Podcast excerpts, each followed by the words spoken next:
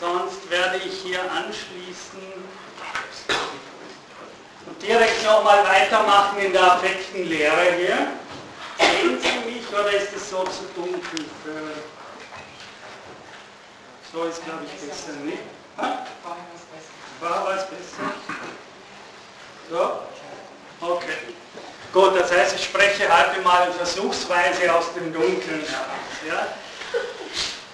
Also ich bin immer noch im dritten Buch und ich jetzt einen, werde jetzt einen kleinen Sprung machen, nämlich von dem, was wir das letzte Mal gesprochen haben, an den Anfang dieser Affektenlehre, in der Spinoza ja über die Methode spricht. Sie haben das im Protokoll auch kurz erwähnt oder nochmal aufgenommen. Ich habe kurz davon auch schon in der letzten Spro äh, Stunde gesprochen, nämlich, dass Spinoza sagt eben, das Besondere seiner Weise, Affekte zu betrachten und zu behandeln, ist die, dass er sie eben, wie Sie auch gesagt haben, nicht wieder natürlich und wieder vernünftig, in irgendeiner Weise irrational oder unnatürlich behandelt, sondern dass er sie selbst als natürliche Phänomene innerhalb der Natur sieht und daher sie auch in diesem Sinne, wenn Sie so wollen, naturgesetzlich untersuchen kann. Auf der Seite im Vorwort, Seite 221, also das ist fast der Anfang von diesem dritten Buch über den Ursprung und die Natur der Effektenlehre, heißt es, es geschieht nichts in der Natur, was ihr selbst als Fehler angerechnet werden könnte. Denn die Natur ist immer dieselbe. Und was sie auszeichnet, ihre Wirkungsmacht, ist überall ein und dasselbe. Das heißt, die Gesetze und Regeln der Natur, nach denen alles geschieht und aus einer Form in eine andere sich verändert, sind überall und immer dieselben. Und ich mache gleich das zweite mit. Also folgen die Affekte des Hasses des Zwangs, des Neides und so weiter in sich betrachtet aus derselben Notwendigkeit und internen Beschaffenheit der Natur wie andere Einzeldinge auch.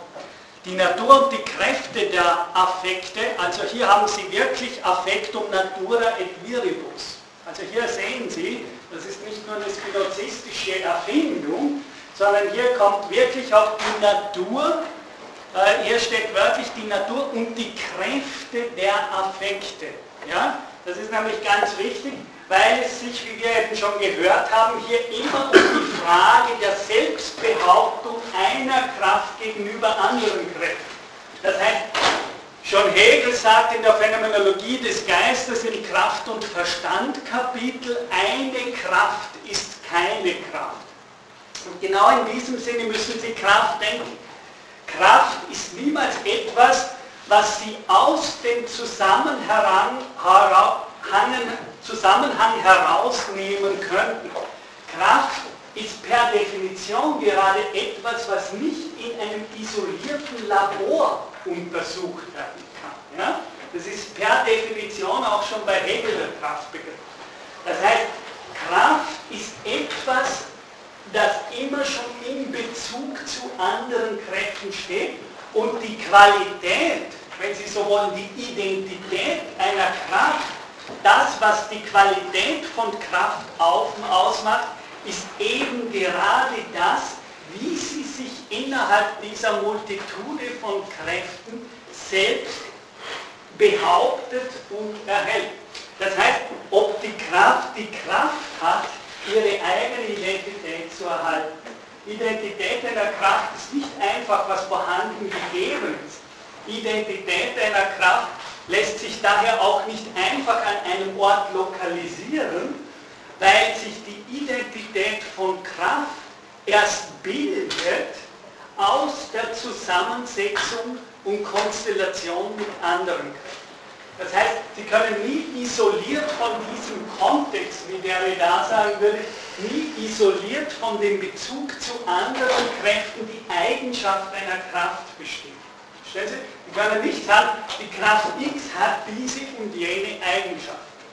Weil Kraft per se etwas ist, das seine Eigenschaften erst generiert und gewinnt, eben in und aus der Auseinandersetzung mit anderen können. Und dann können Sie sagen, hier und da hat diese Kraft dieses und jenes Aussehen äh, und diese und jene Eigenschaften. Aber die Abstraktion, in der Sie dann sozusagen einen Begriff aus der Kraft machen, ist eben hier in einem ganz radikalen Sinne Abstraktion. Das heißt, es ist nicht die Kraft in actu, wie sie immer sich in Kräfteverhältnissen zu anderen Kräften äh, selbst erst in ihrem Sein generiert. Ja? Also hier steht die Natur und die Kräfte der Affekte, de affectum, itaque natura et viribus. Und die Macht des Geistes über sie werde ich deshalb nach derselben Methode behandeln, nach der ich in den vorigen Teilen von Gott und dem Geist gehandelt habe. Und ich werde menschliche Handlungen und Triebe gerade so betrachten, als ginge es um Linien, Flächen oder Körper. Also das ist diese von mir in der letzten Stunde ganz kurz zitierte Art und Weise, wie Spinoza zu den Gefühlen äh, steht und wie er auch methodisch auf die Gefühle eingeht. Er sagt, gerade das hat die Philosophie, äh, gerade das hat die Gefühle bisher in den meisten Philosophien marginalisiert, dass sie, wie er auf der nächsten Seite sagen wird, entweder nur Gelächter für die Philosophen war, das heißt, sie waren nicht ein wirklich würdiges Thema, für die Philosophen, sprich sie waren was Feminines, was Niedriges, was weniger Wertvolles und daher für einen wahren oder echten Philosophen etwas, was nicht in die Höhen einer begrifflichen Reflexion gehoben wird. Und Spinoza sagt eben, gerade das ist eine der Gefahren, dass man die Gefühle als irgendetwas Irrationales oder Niederes oder Minderes nimmt, das nicht zum eigentlichen Geschäft der Reflexion innerhalb der Philosophie gehört. Und er sagt eben gerade darum, weil sie selber Teil unserer Natur, ja, weil sie selber Teil der Natur insgesamt sind, es gibt ja außer den Menschen noch viele andere Wesen, die vermutlich empfinden können, äh, daher muss sie auch als ein natürliches Phänomen betrachtet werden, wenn Sie so wollen. Es muss eine Wissenschaft, eine Philosophie der Gefühle geben, in der gerade ihre, die ganzen Regeln, die ganze, wenn Sie wollen, innere Logik, die immanente Natur der Gefühle analysiert wird. Ich habe auch darauf hingewiesen, dass gerade in diesem Sinne natürlich Spinoza ein wichtiger Vorläufer der Psychoanalyse ist. Das, was er hier macht, ist sehr wohl, wir werden das noch sehen. Ich sage das so betont, weil wenn Sie in einem Lehrbuch für Philosophie die großen Philosophen der Geschichte und da steht Spinoza drin, dann wette ich mit Ihnen, dass Sie sofort hören werden, Spinoza der Rationalist. Und was ich, warum ich das hier so betone, ist natürlich um eine Art Gegenlektüre auch hier äh, zu provozieren oder wenn Sie so wollen, um eine Art Widerstand hier äh, zu installieren, in der gezeigt wird, natürlich ist Spinoza Rationalist, aber dann müssen wir einen sehr, sehr weiten Begriff einer leibhaftigen und auch einer emotionalen Vernunft äh, haben. Das heißt, auch die Gefühle sind dann Teil dieser Vernunft. Ja? Gut, das war nur so zum Einstieg methodisch. Und jetzt kommen wir eigentlich zu dem Thema, das äh, in der klassischen Spinoza-Rezeption die Besonderheit der Lektüre von Deleuze ausgemacht hat. Nämlich diese Stellen, die jetzt kommen, hat Deleuze sicher als erster zu den zentralen Stellen der gesamten Ethik gemacht in seiner Lektüre, nämlich mit der berühmten Frage, äh, die Spinoza explizit zweimal äh, hier in dieser Skolie äh, selbst vorbringt und die dann mehr oder weniger Deleuze fast zu einer Rezitation, zu einem Mantra der spinozistischen Ethik gemacht hat, nämlich die Frage, die angeblich, wie wir sehen werden, äh, wie Spinoza sagen wird, die meisten Philosophen übergangen sind, weil sie immer gefragt haben, was kann der Geist, was kann der Mensch, was kann ich hoffen, aber sie haben eigentlich die Frage vergessen, was kann der Körper. Und in dem Sinne hat die spezielle Lektüre von Deleuze gerade diese Frage zur zentralen Frage gemacht, von der her seine Lektüre von Spinoza ausgeht, in der sie immer wieder kulminiert.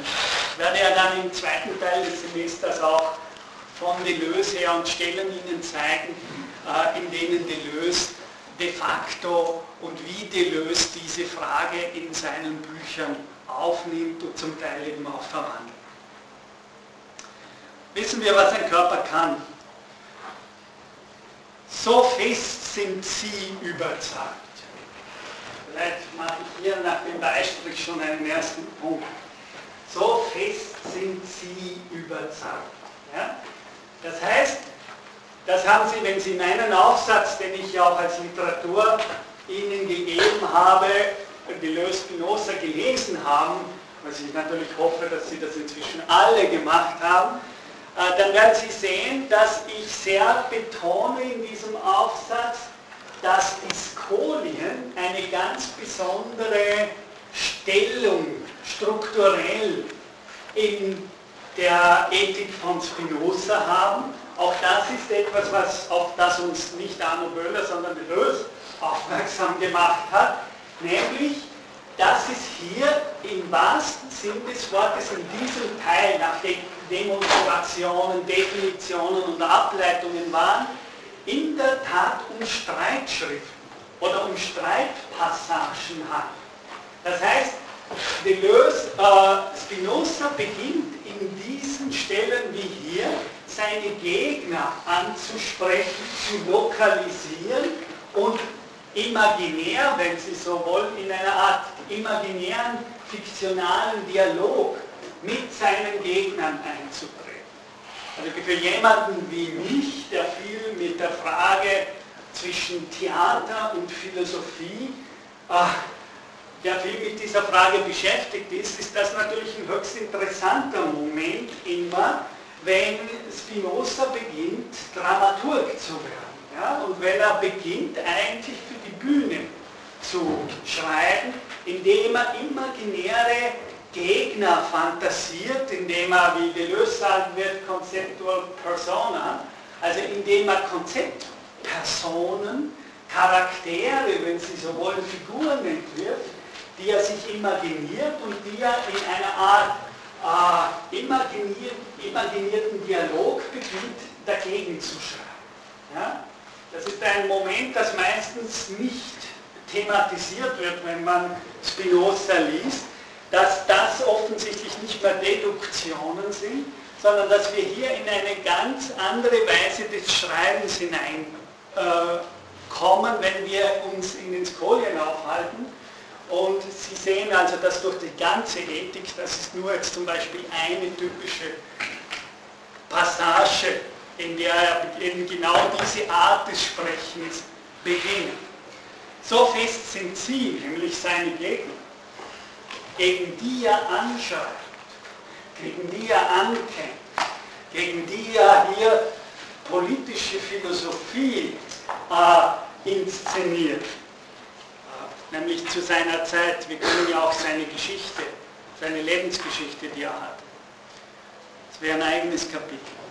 So fest sind sie, nämlich seine philosophischen Gegner, überzeugt, dass der Körper bloß auf Geheiß des Geistes, vielleicht meine ich auch hier schon mitten in einem Satz wieder einen Punkt, seine philosophischen Gegner, wer ist natürlich vor allem sein philosophischer den er hier Descartes.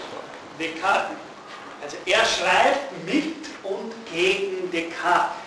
Mit sage ich, weil natürlich ganz viele äh, Philosopheme, die Spinoza hier vorbringt, überhaupt nur möglich waren durch Descartes. Ganze, also Spinoza steht in einer starken Abhängigkeit von Descartes äh, auch was viele Terminologien äh, betrifft, die er verwendet, aber er sieht in Descartes seinen philosophischen Hauptgeben.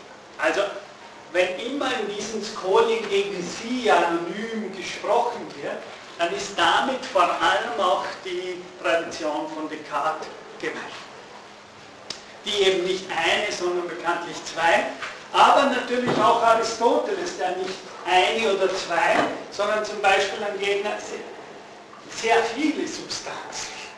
Nämlich immer die Frage, wie viele Substanzen es bei Aristoteles gibt, ob es bei Aristoteles nicht so viele Substanzen wie es Dinge gibt. Ja? Eine alte Streitfrage. Also, Sie sehen, ich komme nicht weiter. Das ist der typische Gestus, wenn man sehr lange Derrida gelesen hat wie ich. Das heißt, man stolpert über die Sätze. Ja, man liest zwei Worte, man hält inne, man geht schon wieder zurück, man macht eine Detour, man ist sich nicht sicher, was das Wort bedeutet. Sprich, ich würde sagen, man beginnt zu philosophieren in der Rede. Also so fest sind sie überzeugt, dass der Körper bloß auf Geheiß des Geistes bald sich bewegt, bald ruht und dass er sehr vieles verrichtet, was allein von dem Willen des Geistes und dessen Erfindungskunst abhängt. Und jetzt kommt der berühmte Satz, oder das erste Mal, allerdings was der Körper kann, quid corpus possit. Also da müssen wir mal schon quid corpus possit. Das heißt, es wird hier gesagt, der Körper hat schon Potenz. Der Körper hat schon ein, wir werden es dann sehen, der Körper wird kommen in Zusammenhang zum Beispiel mit Agere, er wird kommen in Zusammenhang mit, mit äh, Fabrizieren, mit Geschehen, mit Machen, also mit lauter Tätigkeitswelt. Das ist ganz wichtig. Denn das würde heißen, wenn der Körper was kann, wenn der Körper was tut, das steht eindeutig bei ihm, dann heißt auch die Vermehrung des Tätigkeitsvermögens, dass das Tätigkeitsvermögen des Körpers vermögen. Ja?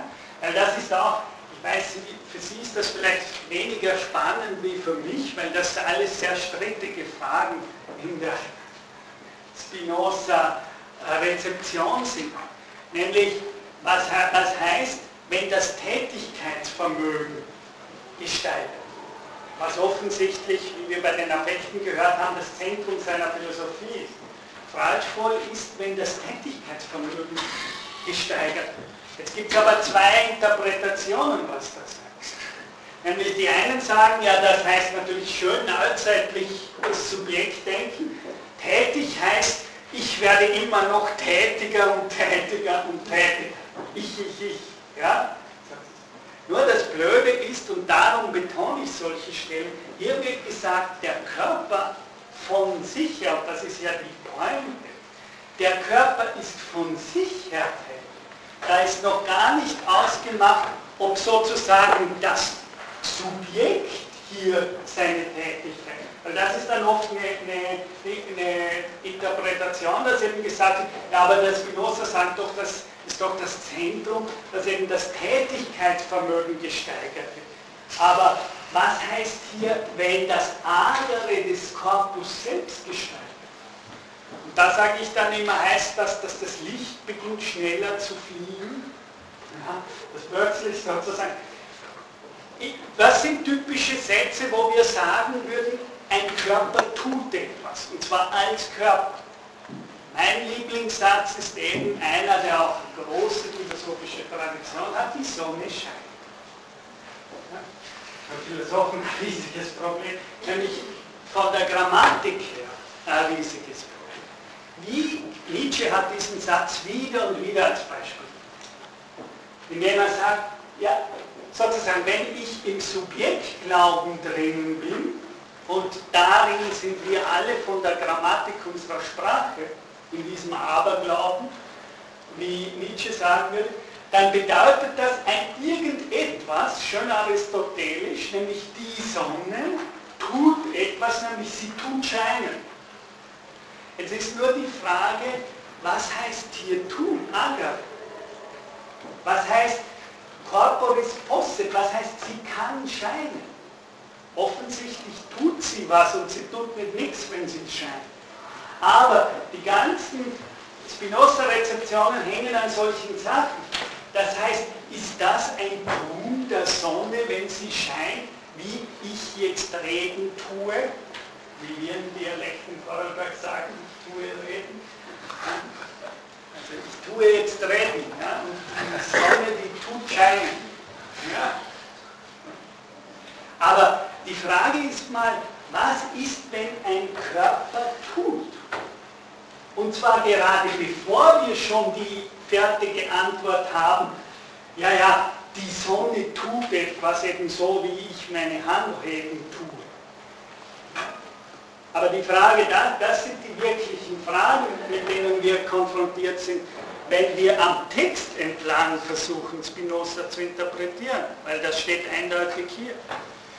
Also der Korpus und nicht der Mens steht an der Stelle. Nicht der Mens hat einen Körper, der auch, aber an der Stelle steht nicht der Mensch, nicht das Mentale und der Geist hat eine Potenz, sondern der Korpus hat in sich schon Potenzialität.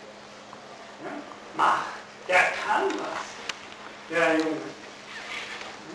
Ja, der bringt Virtus, der hat Kraft, der hat Kraft, der hat Vermögen, der hat Dynamis. Und vielleicht wieder mal Nietzsche zu zitieren, vielleicht sogar am Körper eine unglaubliche Sprengkraft und Explosivität. Aber lange bevor da ein Subjekt da ist, das tut, weder ein liebe Gott, der tut dann die Erde explodieren machen. Ja? Oder die Menschen tun die Erde explodieren. Aber sozusagen die Körper explodieren und sprengen als Dynamit de facto auch in sich selbst auf, indem sie explosiv Energie von sich abgeben die eine sehr zersetzende Wirkung auf ihre Umgebung. Jetzt. Gut, kommen wir also zurück zum nächsten Teil des Satzes. Oder, oder wiederhole mal diesen. Allerdings, was der Körper kann mit Corpus Post, mit Corpus Possit, hat bislang noch niemand bestimmt. Das heißt, die Erfahrung hat bislang niemanden darüber belehrt. Und jetzt erklärt er, was er mit diesem Corpus Possit meint was der Körper nämlich, müsste hier stehen, was der Körper nämlich bloß nach Gesetzen der Natur, insofern diese allein als körperlich angesehen wird, verrichten kann. Das ist mal wichtig. Da steht Natur. Ja? Jetzt spielen Sie mal mit dem, übersetzen Sie das, das mache ich oft, in mehrere Sprachen. Versuche Das ist auch eine Weise, wie ich philosophiere. Ich versuche einen Satz in mehrere Sprachen zu übersetzen weil das klingt dann plötzlich ganz anders und zum Beispiel ist hier interessant, wenn wir das ins Altgriechische übersetzen würden, dann würden wir auch hören, das ist Körper Soma, ja, und dann aber nach den Gesetzen der Natur. Was heißt Natur griechisch? Physis. Und wir haben natürlich im Deutschen eine wunderbare Doppeldeutigkeit drinnen, wenn wir sagen, der Körper nach den Gesetzen seiner Physis. Ja? Und das klingt im Deutschen plötzlich, ob wir es ganz wörtlich, also ganz redlich übersetzen, kommen wir darauf, dass hier eine seltsame Ambivalenz eben drinnen ist, nämlich dass der Körper, wenn er rein seiner Physis, seiner Natur folgt, das ist das, ist das Corpus Possit. Corpus Possit Definition ist der Körper, insofern er der Natur seiner Physis folgt. Insofern er nichts anderes tut, wieder bin ich vorher. Ja? Er tut nichts anderes, als seine Physis zum Ausdruck zu bringen. Und zwar rein nicht nach geistigen Gesetzen, nicht nach psychischen Gesetzen, sondern um wieder Nietzsche hereinzubringen, damit spielen wir noch, treiben wir dieses Spiel mit der Sprache noch weiter, nämlich physiologisch. Wir haben hier einen ganz komischen Satz, wenn wir ihn beginnen. Also das Soma, der Körper, nach den Gesetzen der Physis, nach ihrer Natur, indem er der rein physiologisch folgt. Wir sind plötzlich in der, mitten in der Physiologie oder in einer bestimmten Frage der Physiologie gelangt.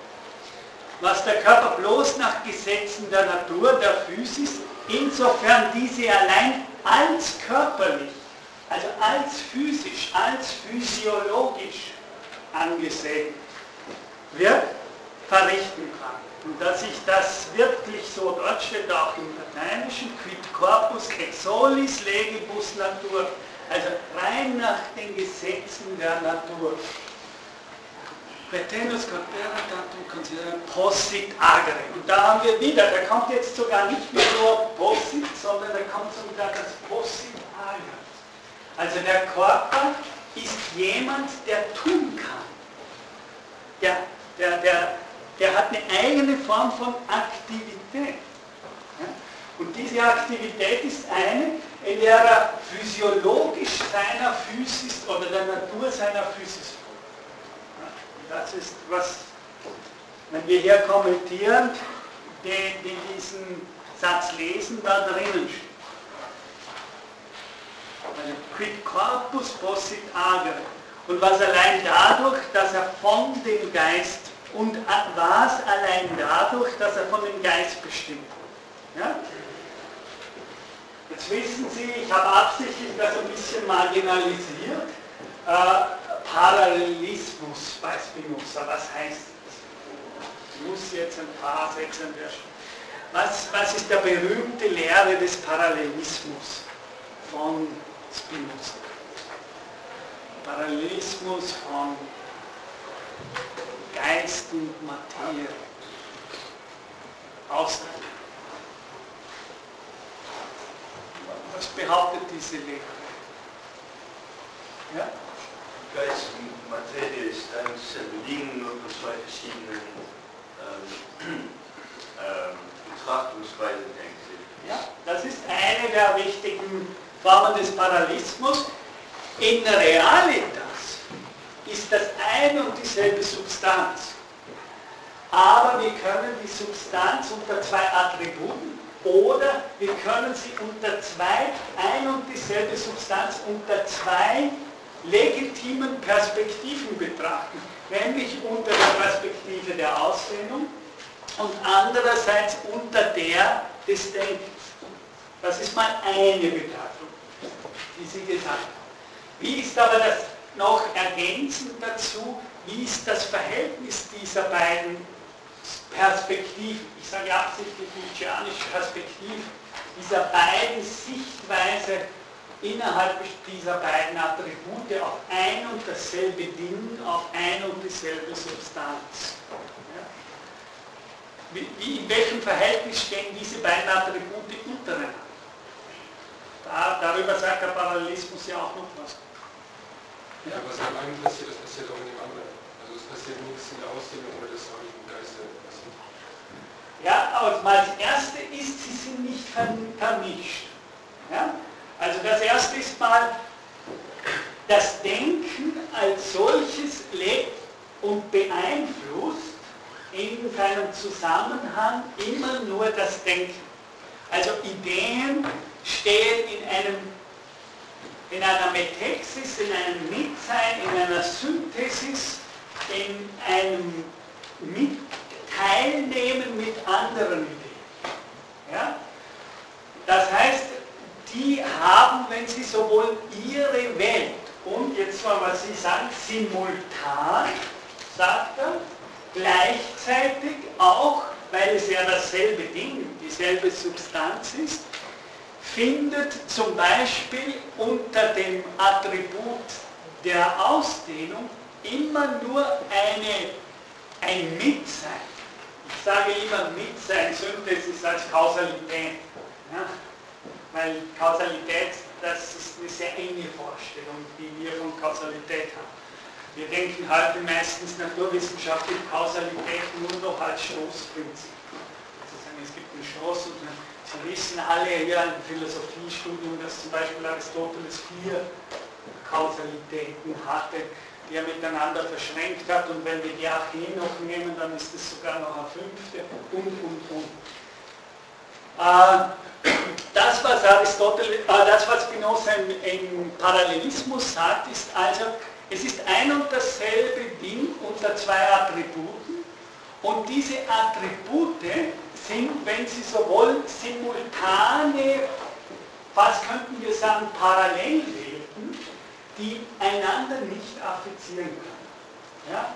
Das heißt, wo etwas im Geist passiert, da passiert auch etwas im, im Attribut der Ausdehnung, aber nicht so, dass das eine das andere verursachen würde, sondern das Denken kann nur Gedanken und mit Gedanken verbunden, verwoben, vernetzt sein. Und die Körper können nur mit Körpern verbunden und verwoben und vernetzt sein.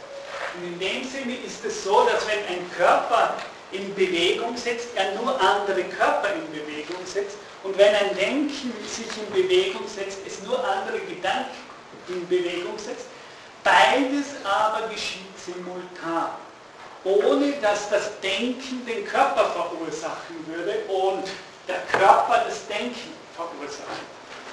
Also das ist, wäre eine eigene sehr komplexe Sache, die uns hier nur am Rande interessiert, aber an dieser Stelle muss es äh, genannt werden, damit wir überhaupt diese Passage verstehen können von Spinoza. Also er fragt jetzt, jetzt gehe ich inhaltlich nochmal zu. Es gibt Leute, sogar sehr berühmte Leute wie Descartes, ja, die sagen oder behaupten oder sie meinen zu wissen, dass auf das Geheiß des Geistes sich die Körper bewegt. Sozusagen der Geist oder ein Gedanke auch eine ganz bestimmte Zirbeldrüse bewegen kann. Ja? Äh, dass je, wenn wir schneller denken, dann wendet sich die Zirbeldrüse in eine bestimmte Lage und Richtung und wenn wir langsamer sozusagen anderes denken, dann verändert sie ihre Lage und so ist es so, dass immer dann, wenn der Gedanke gedacht wird, auch die Lage der Zirbeldrüse sich verändert. Ja? Und das würde gegen dieses Gesetz des Parallelismus von Spinoza äh, indirekt, so müssen wir genauer sagen, es würde indirekt gegen das Gesetz des Parallelismus von Spinoza verstoßen, weil, und zwar nur insofern, als Spinoza sagen würde, der Geist kann nicht der Verursacher dieser Bewegung von Körpern sein. Das heißt aber nicht, dass eventuell, während wir denken, gleichzeitig im Körper ganz bestimmte Bewegungen machen. Ja? Aber das eine kann nicht die Ursache für das andere sein. Das sagt er. Da, gibt es kein Kausalband zwischen den beiden, sondern das sind mehr oder weniger simultan dasselbe Ding simultan stattfinden wie in dem einen und dem anderen Attribut ohne dass wir sagen können, der Geist verursacht diese Bewegung im Körper und wir können auch nicht sagen, der Körper verursacht die Bewegung der Gedanken im Geist. Und wir können nur sagen, wenn der Gedanke gedacht wird, dann findet auch simultan etwas im Körper statt. Und zwar als zwei Attribute ein und desselben Dings, die aber nicht in einer Art Kausalverursachung stehen.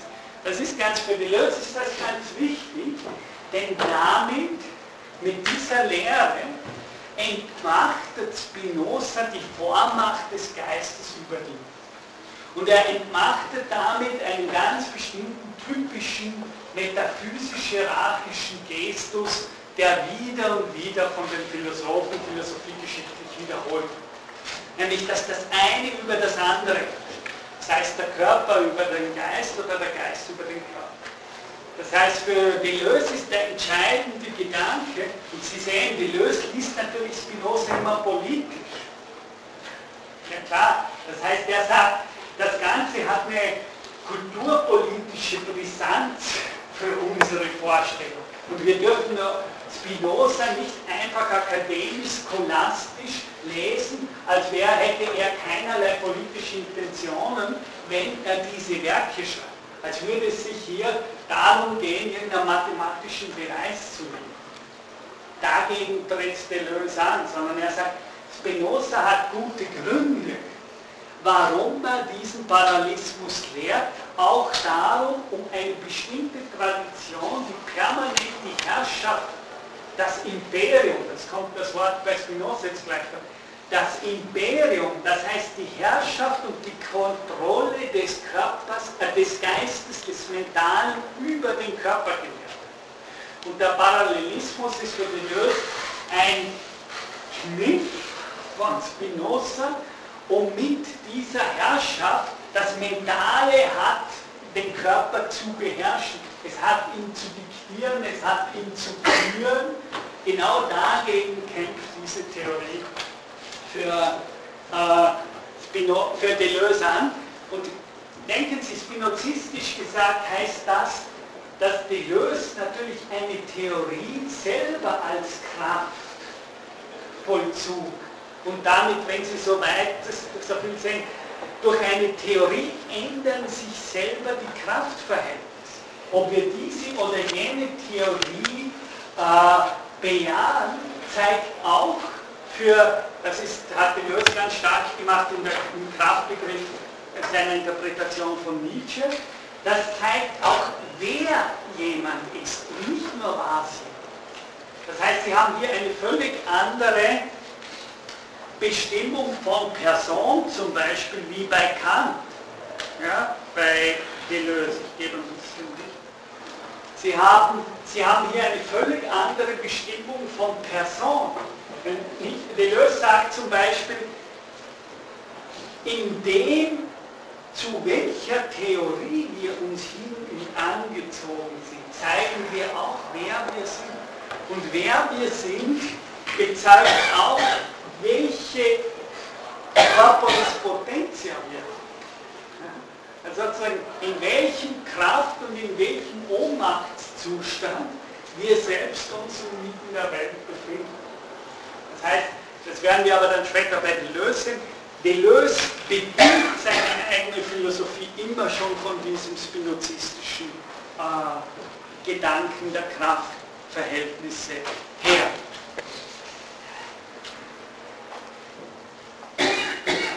Ja.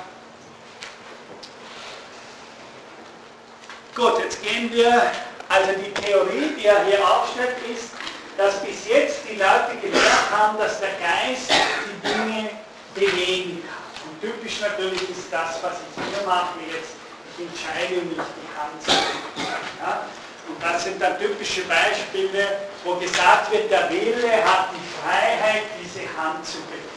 Ja? Und das zeigt doch ganz eindeutig, dass meine Mentalität, dass meine Weise, äh, Dinge hervorzubringen, de facto äh, die Herrschaft des Geistes, des Mentalen über den Körper zeigt.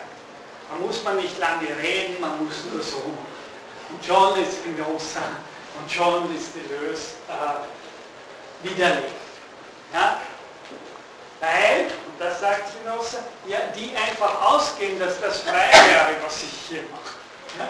Die gehen aus von dieser Erfahrung, dass das frei wäre und Deleuze Antwort wird sagen, weil ein bestimmter Trieb in mir, der sich sozusagen äußern will, gleichzeitig von mir bewusst erfahren wird, das wird, glaube ich, dass ich frei bin, diese Handlungen zu vollziehen. Wir haben aber schon gesehen, Spinoza, das ist auch mir wichtig, ganz wichtig, und Deleuze, er sagt jetzt nicht, es gibt überhaupt nicht das Problem der Freiheit, sondern damit, ich glaube Definition 7 oder 8, ich, wir haben ja das auch im Protokoll, haben Sie es gesagt, natürlich gibt es bei Spinoza einen Freiheitsbegriff, nur der hat relativ wenig mit dem Freiheitsbegriff zu tun, ist, bin ich jetzt frei, die Hand hochzuheben oder nicht hochzuheben sondern wie wir gehört haben, Freiheit heißt für Spinoza, frei zu sein, seiner eigenen Wesensnatur folgen zu können. Und frei heißt nicht, sozusagen im wahrsten Sinn des Wortes, die Hand heben in der Vielseitigkeit dieser Kirche.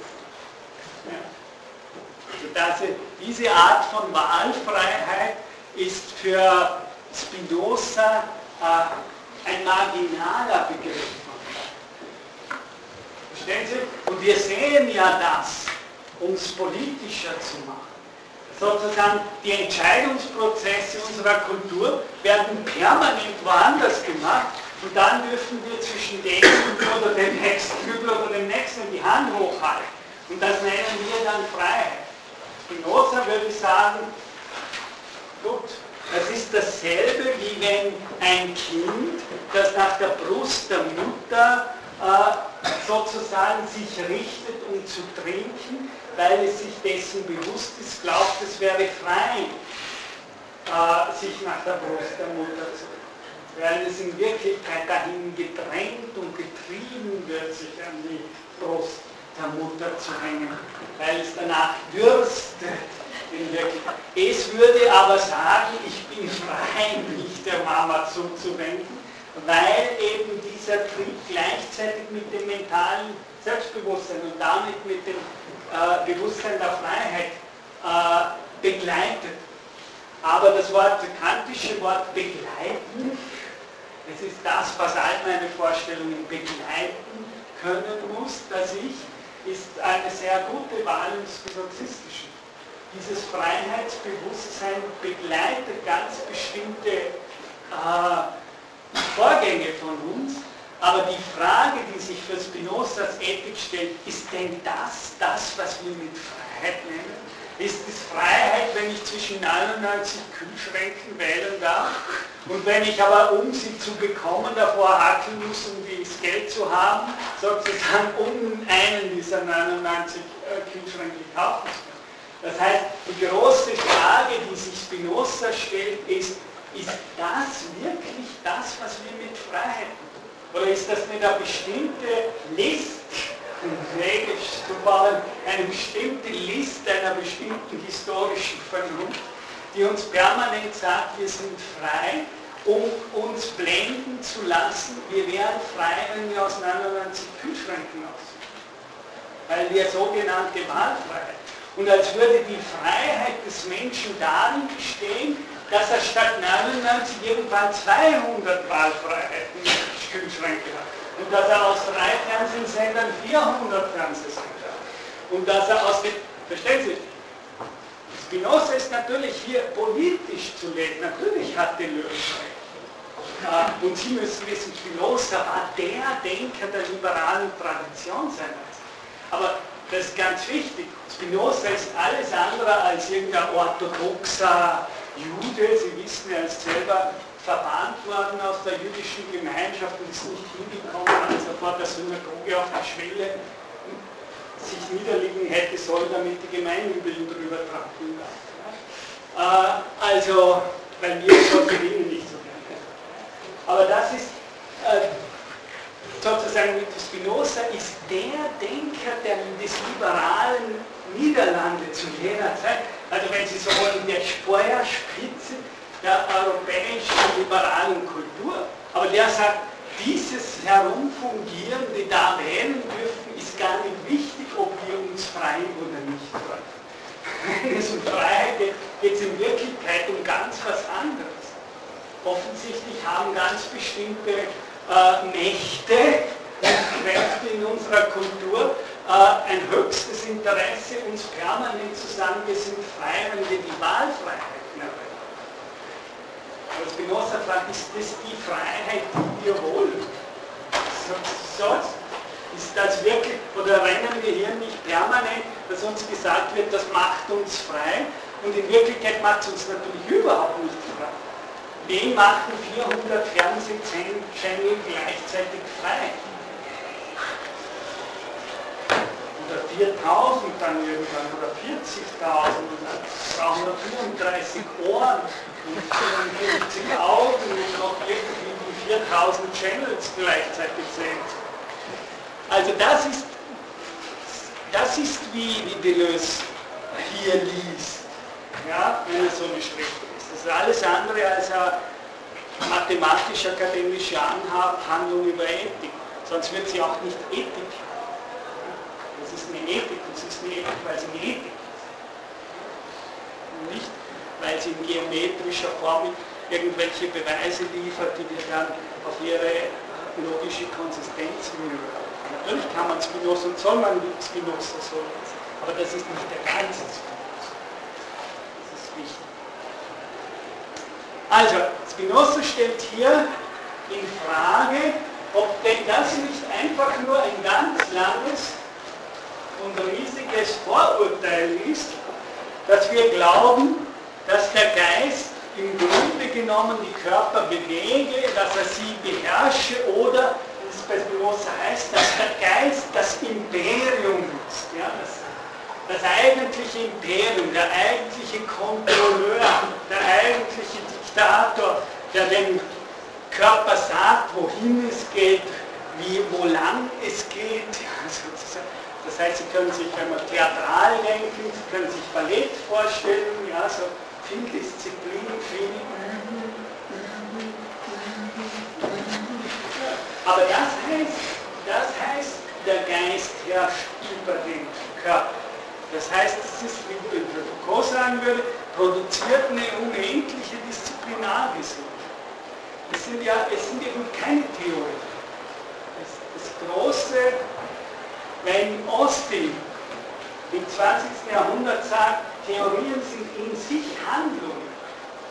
Sozusagen, jede Theorie hat in sich nicht einfach nur Beobachtungsstatus von der Welt, sondern ist als Theorie gleichzeitig eine Intervention, eine Handlung, eine Praxis.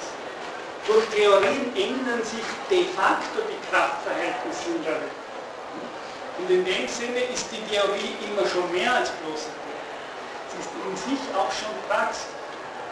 Äh, wenn man will, hat auch performativen Status. In der Theorie, bei der ich eben sage, äh, der, der Geist ist der, der eigentlich den Körper bewegt und nicht umgekehrt auch der, der vom Körper bewegt Denken Sie sich mal, wenn man sich mal entrönt hat ein bisschen von dann kann man die Blindheit ja gar nicht mehr fassen. Denken Sie mal, wie viel rarer es wäre, dass wir von den Körpern bewegen. Und wie oft Sie untertags von irgendwelchen Gedanken, die kommen, irgendwelchen Erinnerungen, die kommen. Spinoza wird sagen, ist, das Problem ist schon das, dass nicht, dass der, Fall, dass der Satz phänomenologisch völlig falsch ist. Ich erinnere. Ja sicher, das gibt es auch. Und ich kann jetzt versuchen, mich zu erinnern, aber auch das geht nur, wenn ich die Gedanken hochziehe. Also wenn es den Bezug da nicht gäbe äh, zum Körper und sozusagen diese ganzen Spuren da nicht hochgehoben werden können, dann könnte ich mich auch nicht erinnern. Aber das ist der völlige Ausnahme. Ab und zu und sehr wenig ist es so, dass ich mich erinnere. Meistens werde ich erinnert. Das heißt, es meldet sich ein Gedanke in mir. Es meldet sich ein Gefühl in mir. Oder um es schön mit der Reda zu sagen, ich werde von diesen Dingen heimgesucht. Ja? Und das ist unsere Grund.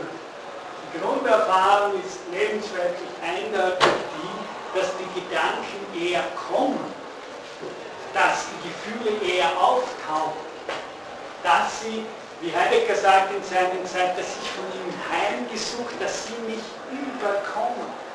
Das heißt, äh, lateinisch gesprochen, ich bin Subjektum dieser Gedanken, aber jetzt im, im lateinischen Sinne, nämlich ich bin ihnen unterworfen. Die kommen zu mir, die überwältigen mich. Und das Ich ist hier im Status des Empfängers und unterworfen. Nicht ich denke sozusagen, sondern eben diese Gedanken kommen über mich. Und ich bin der Gast, wie der da sagen würde, dieser Gedanken über mich. Als Gast bin ich aber sozusagen der, der in der Bereitschaft ist, sie in Empfang zu nehmen oder nicht, sie wegzunehmen. aber die Bewegung des Gastes geht nicht von mir aus. Weil wenn schon die bösen Zungen über die Postmoderne schwingen und K-Postal, ja, das meint natürlich K-Postal. Das sind eher Sendungen, gerade würde ich sagen, des Unbewussten, äh, die mich überkommen, als dass das Ego cogito groß reflexiv in seiner Selbstbehauptung diesen Gedanken gewähren. Das gibt es, ist aber eher der Ausnahme. Vor allem sehen wir das, und das werden genau die Beispiele sein, auf die Spinoza natürlich jetzt übergeht, äh, das sind die Beispiele des Schlafs zum Beispiel.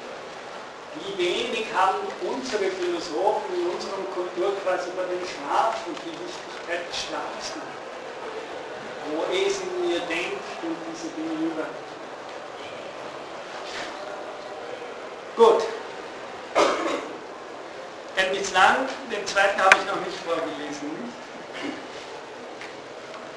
Wie lange haben wir noch? Ewig. Denn bislang kennt niemand den Bau des Körpers so genau, dass er alle seine Funktionen erklären könnte. Ganz zu schweigen davon, dass man im niederen Lebewesen vieles beobachtet, was menschliche Erfindungsgabe weit übersteigt. Und das, jetzt kommen Sie, die Nachtwandler im Schlaf vieles tun, was sie sich im wachen Zustand nicht zutrauen würden. Dies zeigt zur Genüge, dass die Körper allein bloß nach Gesetzen, wieder dieselbe Formulierung, bloß nach Gesetzen seiner Natur vieles kann. Corpus natura legum multa posse. Also der Korpus kann, wieder, steht nicht Mensch, worüber sein Geist staunt. Und jetzt kommt er. Ja? Nicht davor kommt der Mensch, sondern jetzt der, der Mensch, das Mentale staunt über das, was der Körper kann. Ja, das steht hier. Eindeutig. Eindeutig. Der Mensch ist der, der sich erstaunt über das, was der Körper alles kann. Gurgeln, Magen, was der jetzt alles macht, denn während wir, oder während ich hier rede, wie hier ist, was der alles kann und macht, und er sagt hier, also gehen wir es wieder langsam. Dekonstruktion. Haha, denn bislang kennt niemand den Bau des Körpers. Ja? Das ist sehr interessant, den Bau des Körpers, die Fabrik müssten wir übersetzen. Da steht nämlich Fabrik. Also die Fabrik Körper um es ganz wörtlich versuchen zu lassen. Dieses Fabrizieren des Körpers, das permanent Ärger das permanent tut, das permanent in Bewegung ist und jetzt in uns stattfindet. Es ist nicht so, dass das Mentale der Herrscher und der, sozusagen der Imperator, nein, bei Spinoza steht was anderes, nämlich das Mentale von niemand. Es hat noch keinen Philosophen und Weisen gegeben, der seinen Körper bis in die letzten Funktionen hineingekannt hat. Sozusagen, das ist ein wichtiger Hinweis bei der Lust, dass der Tun des Körpers übersteigt das Bewusstsein. Das Tun des Körpers selber übersteigt das Bewusstsein vom Körper.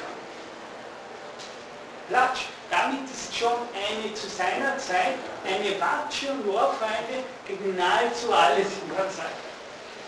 Die natürlich genau das Gegenteil bringen.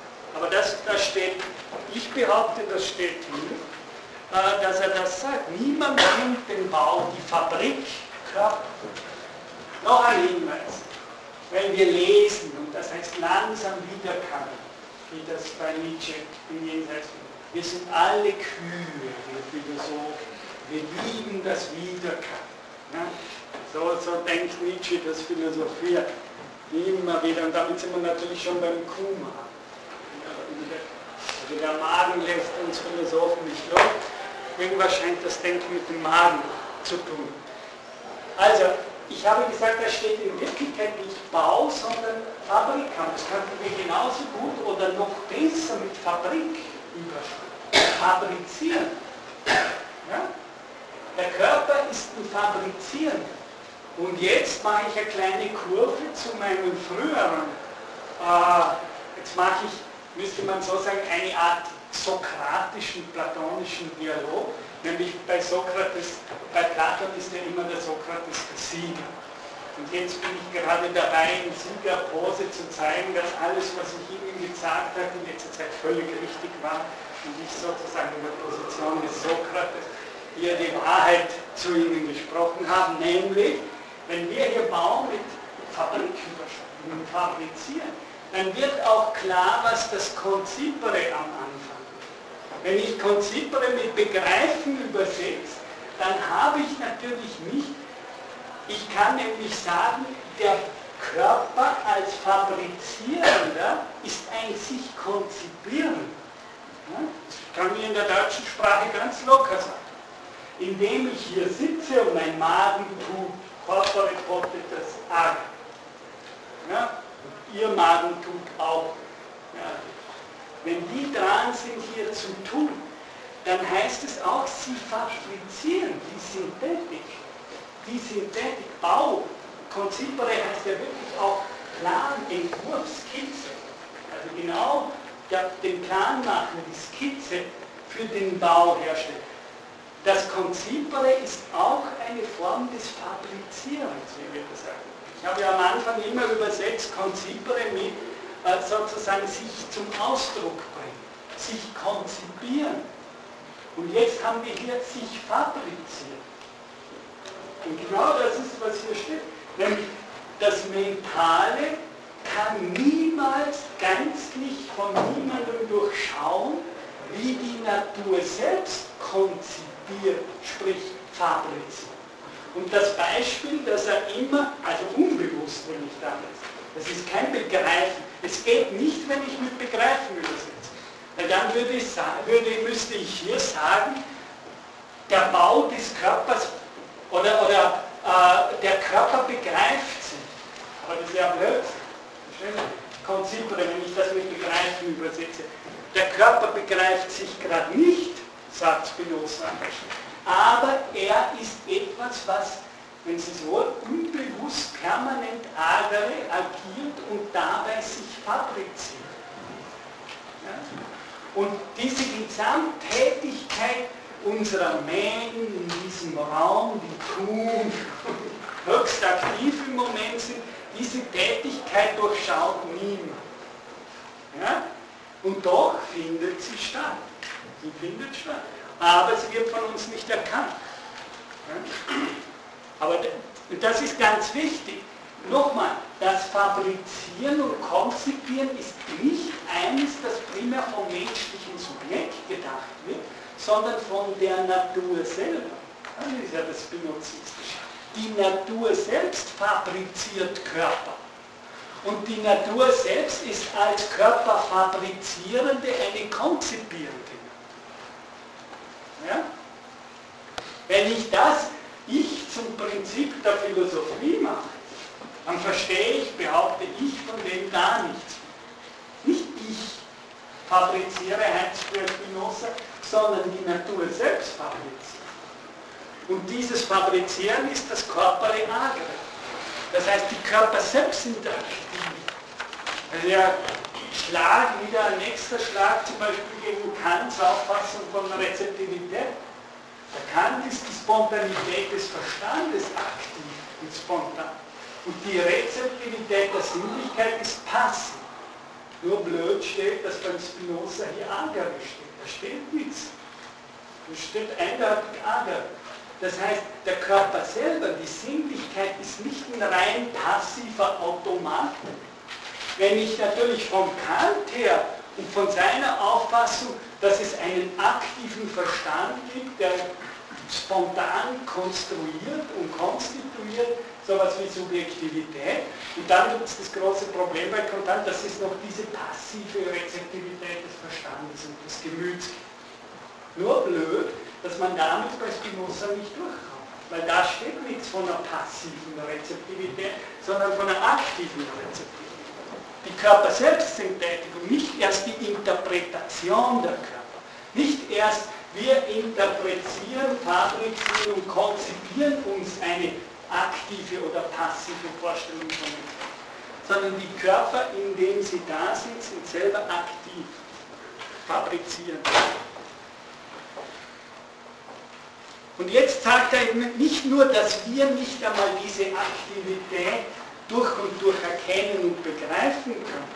Jetzt kommt die nächste Demütigung des Tod des Subjekts.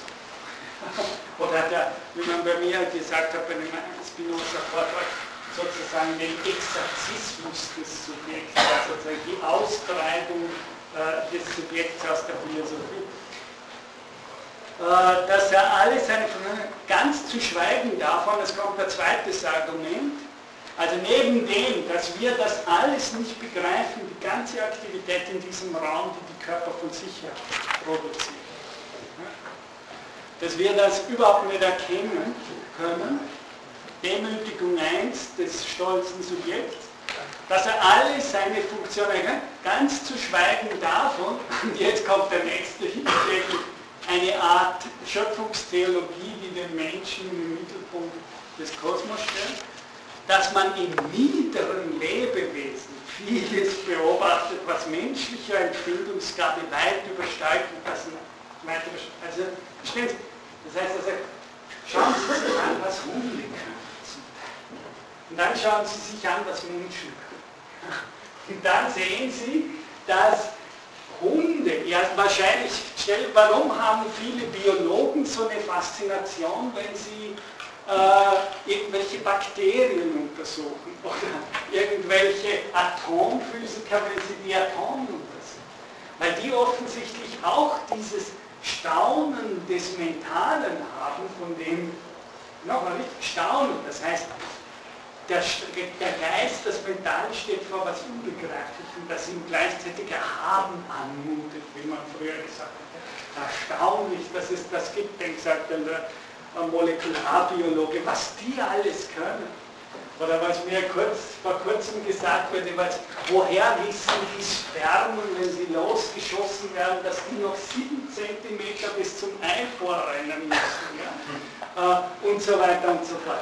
Das heißt, hier finden offensichtlich höchst verwunderbare Dinge statt in der Natur, in diesem Agere der Körper selbst, das offensichtlich, wenn wir nicht behaupten wollen, dass dahinter irgendein Gott mit irgendwelchen Entscheidungen steht, der dem befiehlt, äh, dem Sperma, dass es diese 7 cm rennt im Massen, äh, dann müssen wir davon ausgehen, dass die Natur selbst solche Phänomene aus sich selbst heraus fabriziert. Sie sowohl unbewusst agiert. Nochmal, unbewusst agiert. Das heißt, das ist eine aktive Passivität und keine Descartesche Maschine. Was hier gesagt wird, ist, dass das Unbewusste selbst eine Form von Aktivität ist und nicht eine tote Maschine. Wenn ich bei Descartes und auch noch bei Kant davon ausgehe, dass die Materie selbst eine reine Maschine wäre, äh, dann natürlich sind diese Dinge nicht mehr zu verstehen. Also, was hier gesagt wird, ist, dass oft Würmer was können, was uns nur verblüfft. Ja? Also das ist eine zweite Demütigung des Mentalen. Und jetzt kommt die dritte, nämlich, dass der Nachtwandler im Schlaf sich vieles traut, so, Sie kennen die Bilder, der läuft auf dem Dach irgendwo herum. Untertags ist er vielleicht nicht mal schwindelfrei, so wie ich. Und in der Nacht laufe ich auf diesem Dach locker herum, stürze nicht mal hinunter äh, und so weiter und so fort. Das heißt, der wird irgendwie ferngesteuert durch die Straßen und die Dächer hindurch und kann Dinge im Unbewussten. Ich meine, es liegt ja so in der Hand, worauf Spinoza hier wenn man sagt Rationalist, dann aber bitte ein Rationalist ist unbewusst. Weil offensichtlich redet er hier permanent vom Unbewusst.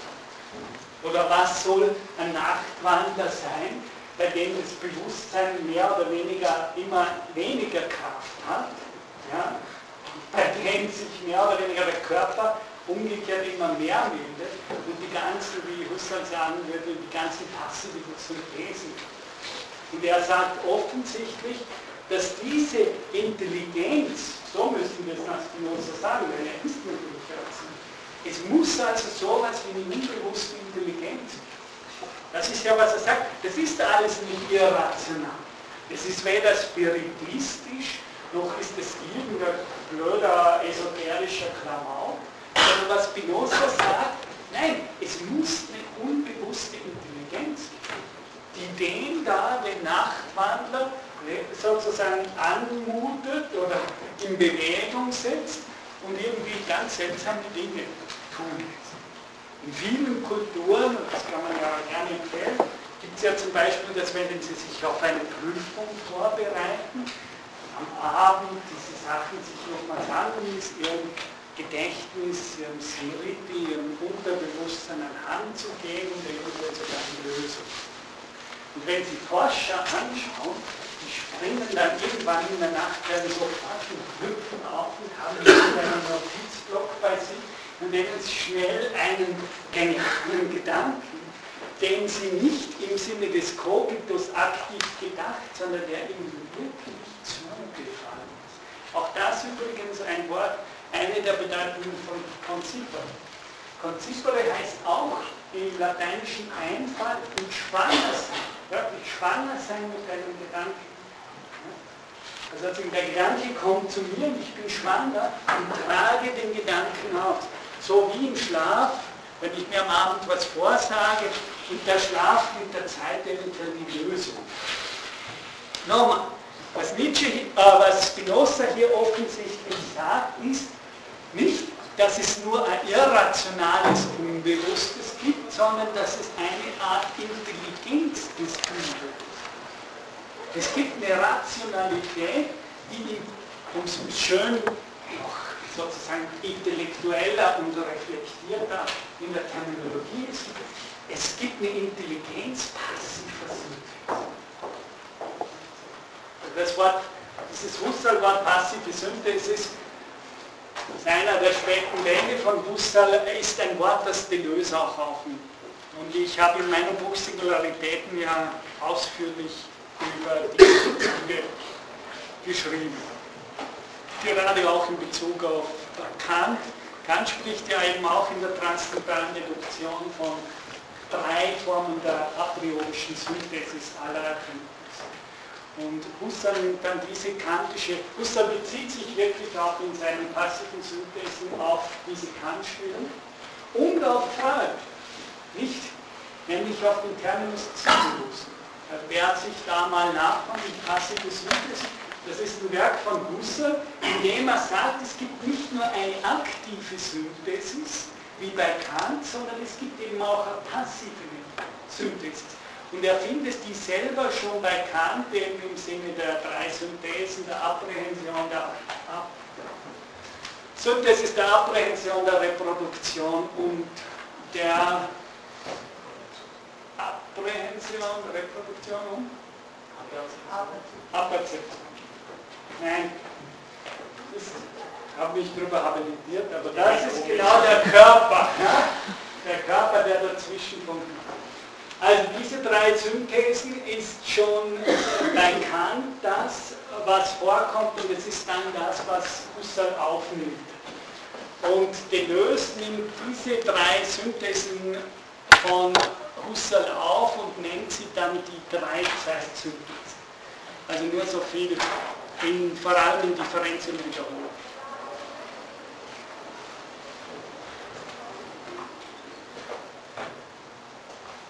Genau, und jetzt, also diese Beispiele, wenn ich auf das zurückkomme, diese Beispiele, die er hier nennt, nämlich erstens nochmal, und das kommt immer an der Stelle, die Komplexität des menschlichen Körpers in der Art und Weise, wie er von der Natur selbst konzipiert wurde. Äh, der Nachtwandler, der im Schlaf eben Dinge machen kann, die er sonst gar nicht machen kann. Oder niedere Lebewesen, die vieles können, was wir hochentwickelten Menschen offensichtlich nicht kennen, das und jetzt kommt eben der Schluss, diese Beispiele zeigen, sagt er, zur Genüge, dass der Körper allein bloß nach Gesetzen seiner Natur vieles kann. Das heißt, er erklärt hier, was er eigentlich meint, wenn er davon spricht, dass ein Körper rein nach dem Legebus, also nach den Gesetzen der Natur agiert. Das heißt, nach den Gesetzen der Natur agieren heißt offensichtlich für Spinoza so viel wie so tun und agieren, wie ein Nachtwandler tut. Ja? Was sagt er an der Stelle? Und es heißt, so tun, wie die Natur tut, wenn sie den menschlichen Körper fabriziert. Das heißt, die Körper folgen dann den Gesetzen der Natur, wenn sie so tun, wie die Natur tut, wenn sie einen menschlichen Körper hervorbringt. Das heißt, sie folgt nach ihren eigenen Gesetzen. Gut, hören wir das nächste, kommt dann nochmal eine Unterscheidung zwischen dem, eben wie die Natur schafft und wie der Mensch schafft, die Artefakte. Das ist dann das nächste Beispiel, dann lasse ich das, dass er auch sagt, wenn wir die Komplexität biologischer, natürlicher Prozesse, zum Beispiel im Körper Menschen untersuchen, sind die wesentlich komplexer und spannender als die größte Kathedrale, die der Mensch je gebaut hat. Das ist ein nächstes Argument. Das heißt, das Tun der Natur ist in ihrer Komplexität und Intelligenz dem Tun des Menschen bei weitem überlegen. Das ist jetzt auch vielleicht noch zum Abschluss eine ganz wichtige Frage, wenn wir schon Ethik haben in Bezug auf die Gen äh, Genetik. Spinozistisch gesagt würde ich sagen, die Genetik ist der Versuch des Mentalen über unsere Gene zu herrschen. Das ist der, wenn man es feministische, der typisch patriarchale Gestus des Imperators Geist, der beginnt, de facto die gesamte Geschichte, die gespeichert ist in den Genen, vom Metall her umschreiben und rekodifizieren zu wir können uns von daher, von der spinozistischen Ethik her denken, was das bedeutet. Hier wird nicht an die Intelligenz der Gene gedacht, sondern hier wird an die völlige Überlegenheit der menschlichen Weise, diese Gene zu vergegenständigen. Das heißt, das Ganze ist nur dann ein riesiger Fortschritt, wenn wir fest davon überzeugt sind, dass die bewusste Vernunft und Intelligenz der unbewussten Intelligenz der Natur bei weitem überlegt. Die ganze Sache wird sehr fraglich, wenn wir das Ganze einmal umdrehen. Und wenn wir sagen, in der Natur selber ist eine so komplexe Intelligenz an der Welt, dass wir eher umgekehrt die Fragen stellen müssten, wie wir wieder Anschluss finden an diese Intelligenz die hier in der Natur sich konzipiert, als dass wir fragen, wie wir diese Intelligenz sozusagen von äh, einem sehr eng verstandenen rationalistischen Modell äh, als, wie er selber sagt, als Imperator beherrschen, führen und diktieren. Sie werden sehen, das Wort diktieren äh, kommt bei Spinoza vor. Also unter die mentale Kontrolle. Sie sehen schon, wogegen wogegen Spinoza eigentlich an. Er tritt an gegen ein Bild des Denkens und eine Ethik, die nur den Versuch startet, alles unter mentale Kontrolle zu bringen. Gut, in diesem Sinne erinnere ich Sie nochmal dran, nächste Woche äh, bin ich nicht da. Nächste Woche entfällt es und wir sehen uns dann wieder, glaube ich, am 7. Dezember. Thank you.